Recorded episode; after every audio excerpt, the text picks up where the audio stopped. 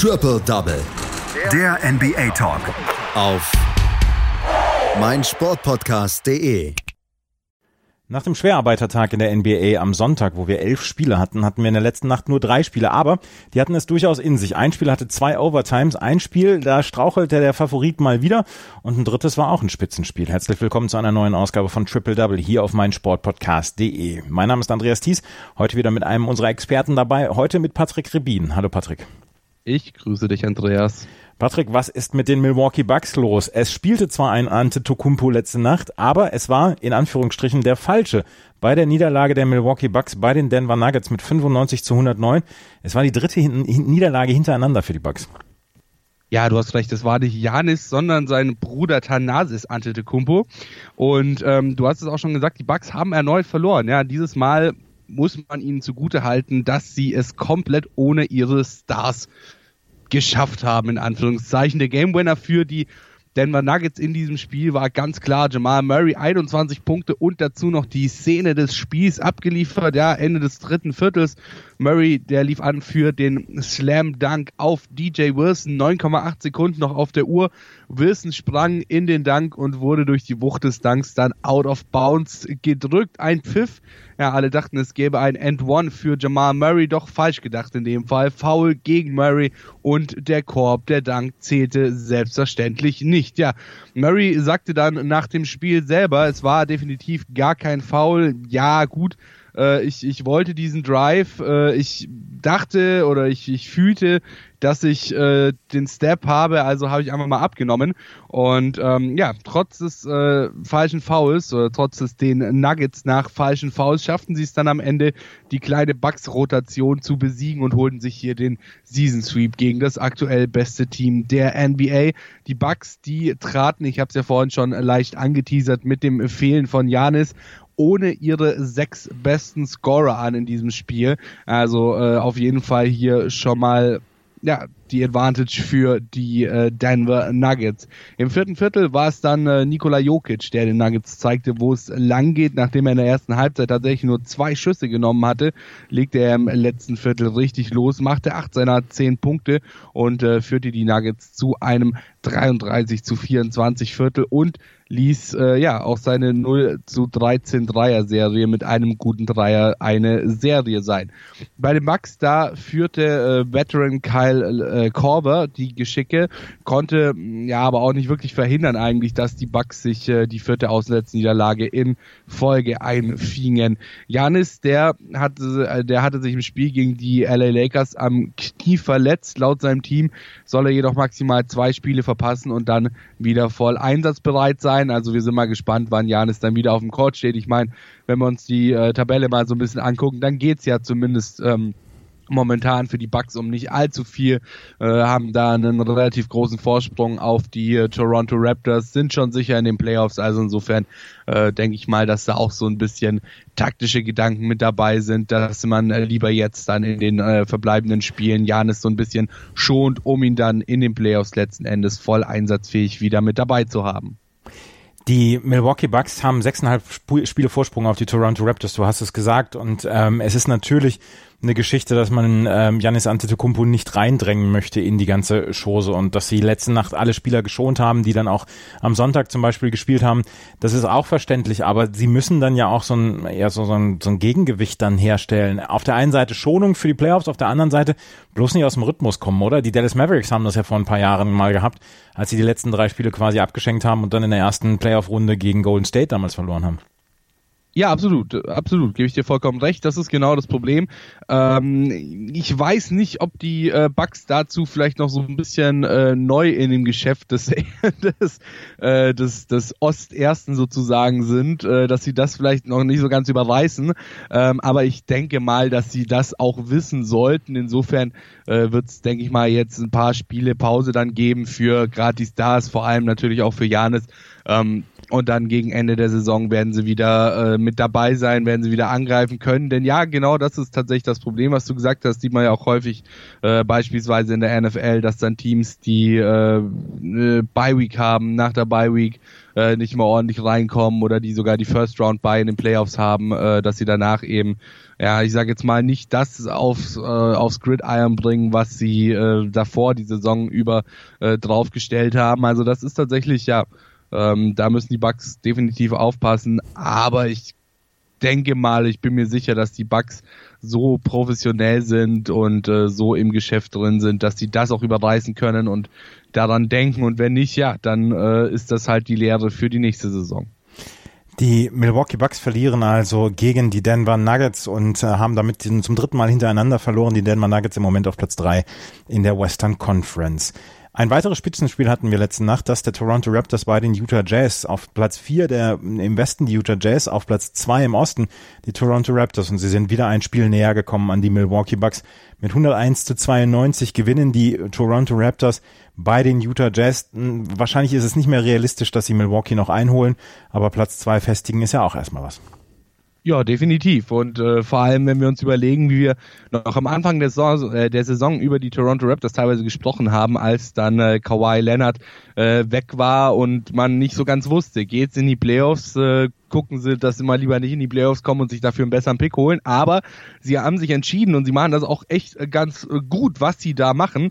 Haben jetzt gegen die Utah Jazz ihren äh, vierten Sieg in Folge geholt und ja, es war im Grunde genommen das Tech-Team aus Serge Ibaka und äh, Pascal Siakam, die mit jeweils 27 Punkten den Unterschied im Spiel machten. Kyle Lowry, der packte noch 21 Punkte und 7 Assists dazu. Und ja, fertig war der knappe Sieg gegen wirklich stark spielende Utah Jazz. Dabei war eigentlich ja von Anfang an der Wurm drin. Toronto musste ohne Marc Gasol und Fred Van Vliet antreten. Im ersten Viertel verletzte sich dann auch noch Norman Powell am Sprunggelenk. Äh, bei den Jazz da glänzte Joe Ingles mit 20 Punkten und 6 Assists. Royce O'Neal hatte 15 Punkte und ähm, ja, 7 Rebounds. Mike Conley legte nochmal 13 13 Punkte und 7 Assists drauf. Also wirklich ein äh, interessantes und gutes Spiel von den Utah Jazz gegen starke Toronto Raptors. Aber mit dieser Niederlage mussten sich die Jazz jetzt dann, und das ist vor allem das Schmerzhafte für die Jungs, äh, von ihrer fünf Spiele umfassende Siegesserie verabschieden. Gegen Ende wurde es nochmal richtig spannend. Die beiden Teams lieferten sich wirklich einen offenen Schlagabtausch. Ingles machte drei Treffer und initiierte so einen 15 und 3 Run für die Jazz zum 87 zu 85 mitten im vierten Viertel. Die Raptors, die wussten jedoch sofort darauf zu antworten, scorten dann in vier aufeinanderfolgenden äh, Possessions zum 95 zu 90 mit noch ja, rund zweieinhalb Minuten auf der Uhr. Ja, und da rächte sich dann so ein bisschen die Nachlässigkeit der Jazz im zweiten Viertel bereits da, ließen sie nämlich einen 15 und 6 Run der Raptors zu, der ihnen dann am Ende so ein bisschen das Genick brachte, denn ohne diesen Run ganz am Anfang, ja, da hätte das durchaus besser aussehen können und genau das analysierten dann tatsächlich die Utah Jazz auch nach dem Spiel, ähm, dass sie eben so ein bisschen auf die Defense achten müssen, dass sie äh, sich so ein bisschen äh, mehr um die Rebounds noch kümmern müssen, dass sie äh, keine Rebounds leicht herschenken und halt eben defensiv besser stehen, besser spielen um dann solche Spiele, solche knappen Spiele eben nicht herschenken zu müssen am Ende. Die ähm, Toronto Raptors nach wie vor im Moment auf Platz zwei, die Utah Jazz auf Platz vier. Utah hat sicherlich mehr im Stress im Moment, den Playoff-Platz zu sichern. Sie werden den Playoff-Platz sichern, aber welchen? Das ist halt immer die Frage. Sie stehen im Moment auf Platz vier, dahinter Oklahoma City und die Houston Rockets, die natürlich selber alle noch das Heimrecht haben wollen. Vor ihnen sind noch nicht so weit entfernt die LA Clippers und die Denver Nuggets. Die ähm, Utah Jazz haben sicherlich noch mehr Arbeit vor sich als die Toronto Raptors, könnte man sich vorstellen, oder? Ja, definitiv. Also das ist ja sowieso, wie du gerade eben schon gesagt hast, alles relativ eng noch äh, da in der Western Conference bis runter zu Platz sieben sind das äh, momentan jetzt zweieinhalb Spiele von den Utah Jazz entfernt und es kann ja auch nochmal tatsächlich nach oben gehen. Ja, der dritte Platz ist äh, auch nur zwei Spiele entfernt, der zweite Platz zweieinhalb Spiele. Also da ist wirklich noch einiges drin, sowohl für die Utah Jazz als auch für alle anderen Teams, die ja jetzt momentan eben in den äh, Playoff-Rängen stehen. Ähm, und ja, du hast schon gesagt, gerade die Utah Jazz Müssen da eben aufpassen, ähm, dass sie sich da dann am Ende vielleicht nicht so ein bisschen äh, verklausulieren und äh, dann im gegebenenfalls, äh, sage ich jetzt mal, den äh, bitteren Gang, äh, den bitteren Auswärtsgang sozusagen antreten müssen und das Heimrecht verlieren. Aber man muss halt auch eben schauen, Rudy Gobert zum Beispiel hatte äh, kein gutes Spiel jetzt gehabt gegen die Toronto Raptors. Äh, dann hast du normalerweise auch noch einen Donovan Mitchell am Start, ähm, der dir die Spiele rumreißt kann. Also Utah Jazz haben auf jeden Fall an und für sich die Manpower, um, äh, um sich diesen, diesen dritten, äh, diesen, diesen vierten Platz da zu sichern, äh, eventuell sogar noch auf den vierten, äh, auf den dritten Platz zu gehen. Also ähm, ja, so ganz, ganz äh, negativ sehe ich da tatsächlich auch nicht. Ein Spiel haben wir noch und das war ein Spiel aus dem Tabellenkeller der Eastern Conference, aber das ist mal so richtig abgegangen. Die Atlanta Hawks gewinnen zu Hause gegen die, Utah, äh, gegen die Charlotte Hornets, Entschuldigung, mit 143 zu 138. Es war ein Spiel, was über zwei Overtimes ging und wir können mal wieder so eine kleine Lobhudelei auf Trey Young bringen, weil er hat mal wieder über 30 Punkte und über 15 Rebounds gebracht und hat seinen Atlanta Hawks diesen Sieg gesichert. Ja, absolut wahnsinniges Spiel mal wieder von äh, Trey Young in diesem Spiel. Du hast schon gesagt, äh, über 30 Punkte, 31 Punkte an der Zahl und er war die äh, treibende Kraft in diesem Double Overtime Win der äh, der Atlanta Hawks. Äh, zu seinen 31 Punkten hat er noch 16 Assists gemacht, also äh, wirklich ein sehr, sehr gutes Spiel von äh, Trey Young. Und ja, er sagte nach dem Spiel äh, dann auch, er wollte den Fans so ein kleines Extra geben und ähm, dachte, dass die Fans sich freuen würden, wenn das Spiel noch ein bisschen länger geht äh, hatte tatsächlich am Ende der regulären Spielzeit nur einen von beiden Freiwürfen gemacht und das Spiel somit in die erste Overtime geschickt.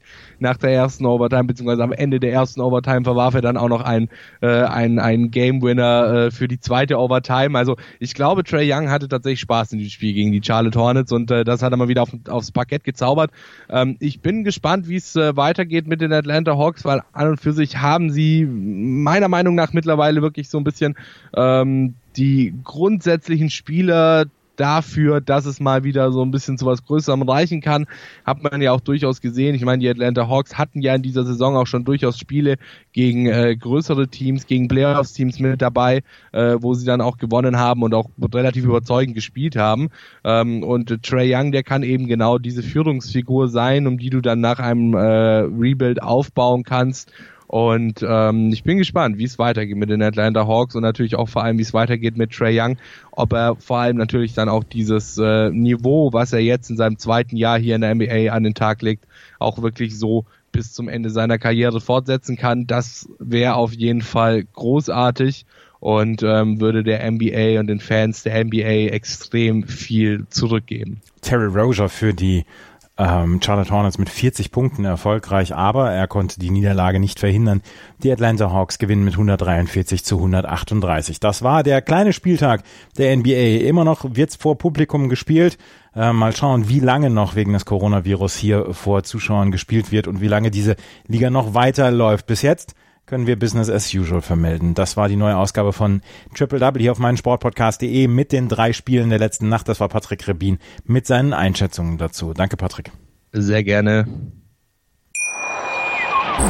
Schatz, ich bin neu verliebt. Was?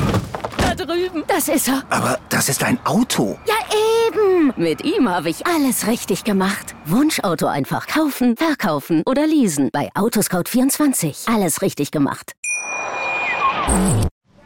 Triple Double Der NBA Talk. auf meinsportpodcast.de. Schatz, ich bin neu verliebt. Was?